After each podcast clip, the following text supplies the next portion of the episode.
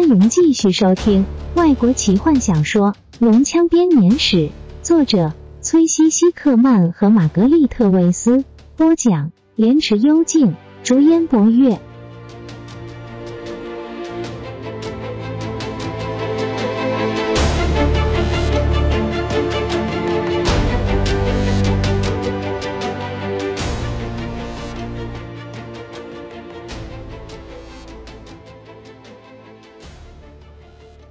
管那么多了，至少这可以消磨他一些时间，让他忘记自己不停咕咕叫着的肚子。泰斯爬上一个板凳，将火把插进墙壁上的台座，开始在袋子里摸索着。最后，终于找到每个坎德人必备的一副开锁器。既然他本来就是要打开，为什么要把门锁上呢？这是坎德人最喜欢的一句话。泰斯很快的挑出正确的工具，开始工作。那个锁十分简单，嘎哒一声，泰斯心满意足的把开锁器收起来，门慢慢的向内打开。坎德人站在门口一段时间，小心的听着，他什么都听不见，往里面看去也是一片漆黑。他再度爬上板凳，拿回火把，小心的走进门内。他高举火把，发现自己身处在一个巨大圆形的房间里。泰斯叹口气，这个巨大的房间还是空荡荡的，只有一个布满灰尘、类似喷泉出水口的东西摆在房间的正中央。这也是所有通道的尽头，因为虽然另外各有两扇大门，坎德人轻易就能看出来，这些门是通往那些巨大走道的。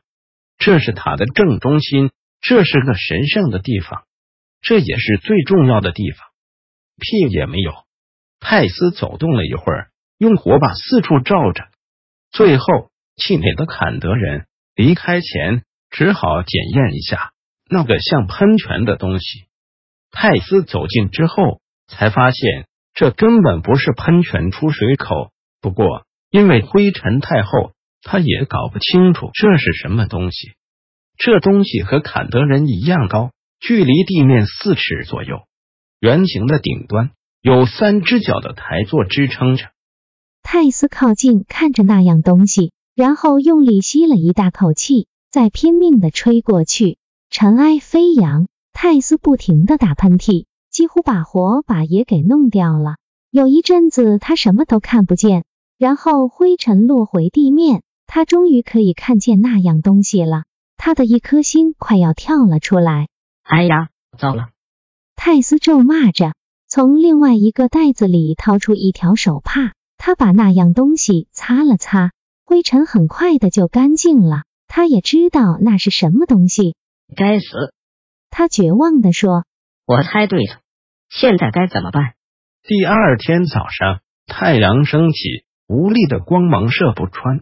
恶龙军团上空的那些浓烟，在法王之塔的广场上，夜色还未完全消失，人们就开始行动。一百名骑士登上马，调整马鞍，扣好盔甲，带着盾牌；一千名步兵则忙乱的找位置站好。史东、罗拉娜和阿佛瑞德爵士站在黑暗的走廊上，静静的看着德瑞克爵士，谈笑着骑进广场。骑士身上的盔甲擦得雪亮，胸前的玫瑰在阳光下闪耀着。他的属下精神无比亢奋，战斗的情绪让他们忘却了饥饿。你一定得阻止他们，大人。史东静静地说：“我没办法。”阿佛瑞德爵士戴上手套，他的脸色在晨光之下泛着死灰。昨天晚上深夜，史东叫醒他之后，他就没有合过眼。骑士规章给他权力这样做。阿佛瑞德徒劳无功的试图说服德瑞克，请求他再等几天。风向已经开始改变，把北方的暖风吹了过来。但是德瑞克已经着魔了，他坚持要骑着马出去挑战恶龙军团。至于人数悬殊的问题，他一笑置之。从什么时候开始？地精也可以和索兰尼亚骑士作战了。一百年前，死守敏加堡的骑士和敌对的地精与食肉巨魔人数是一比五十，他们还不是轻易就解决了那些怪物。可是你面对的将会是龙人，史东警告他。他们不是地精，他们既聪明，技巧又高，他们之中还有魔法师，武器更是全克莱恩最好的。他们连死了之后都可以杀死敌人。我相信我可以应付他们，布莱特·布雷德。德瑞克粗鲁的打断他。现在我建议你叫醒你的属下，叫他们做好准备。我不同意。史东坚定的说。我也不准备让我的人去送死。德瑞克气得脸色苍白，有一会儿他说不出话来，他实在太生气了。即使是阿佛瑞德爵士也吃了一惊。史东，弗瑞德爵士慢慢的说：“你知道你在做些什么吗？”“是的，大人。”史东回答。“我们是唯一在帕兰萨斯城和恶龙军团之间的守军，我们不敢轻易放弃阵地。我准备固守这里。”抗命！德瑞克沉重的喘息着。你是证人，阿佛瑞德爵士。我这次要他的脑袋。他走出去，阿佛瑞德脸色铁青的跟在后面，留下史东单独一个人。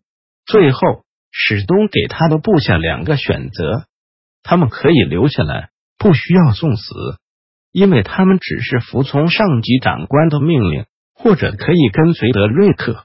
这就像他提到，当骑士们反叛腐败的亚狗斯帝国时，维纳斯、索兰纳斯给他属下的选择。他们都记得这个传说，他们把这当做一个预兆，就像当初维纳斯的部下一般。大多数的人选择跟随他们敬爱的领袖。他们面色凝重的旁观，看着他们的朋友准备出征。这是骑士团史上。第一次的公开决裂，这个时机更是不恰当。重新考虑考虑，史东。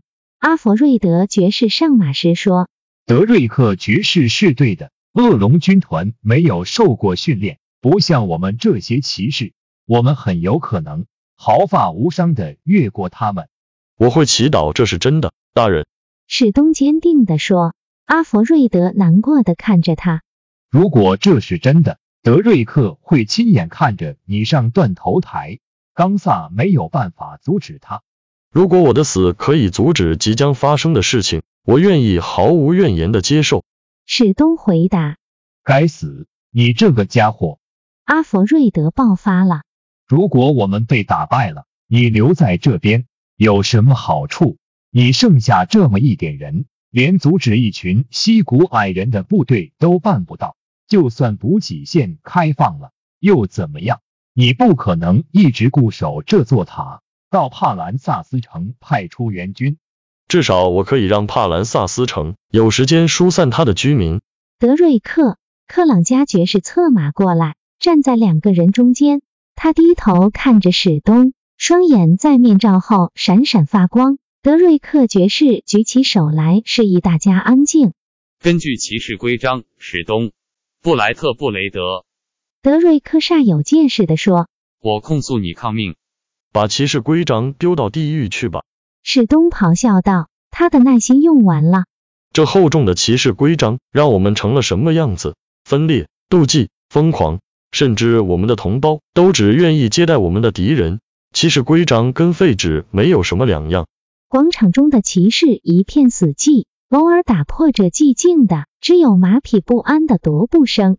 祈祷我死在战场上，史东·布莱德·布雷德。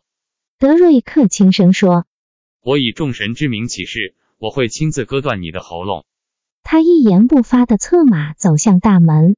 开门！他大喊。早晨的太阳穿过浓烟，高挂在湛蓝的天空上。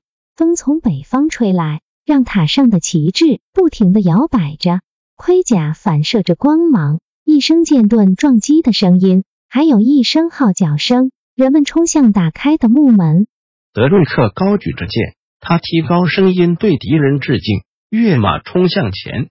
后面的骑士接着他的话声，也跟着策马上了战场。许久以前，在这里，修马获得了光荣的胜利。步兵开始前进。他们规律的脚步声在石板地上回响着，有那么一会儿，阿弗瑞德爵士似乎要和旁观的年轻骑士说话，最后他只是摇摇头，骑离了这个广场。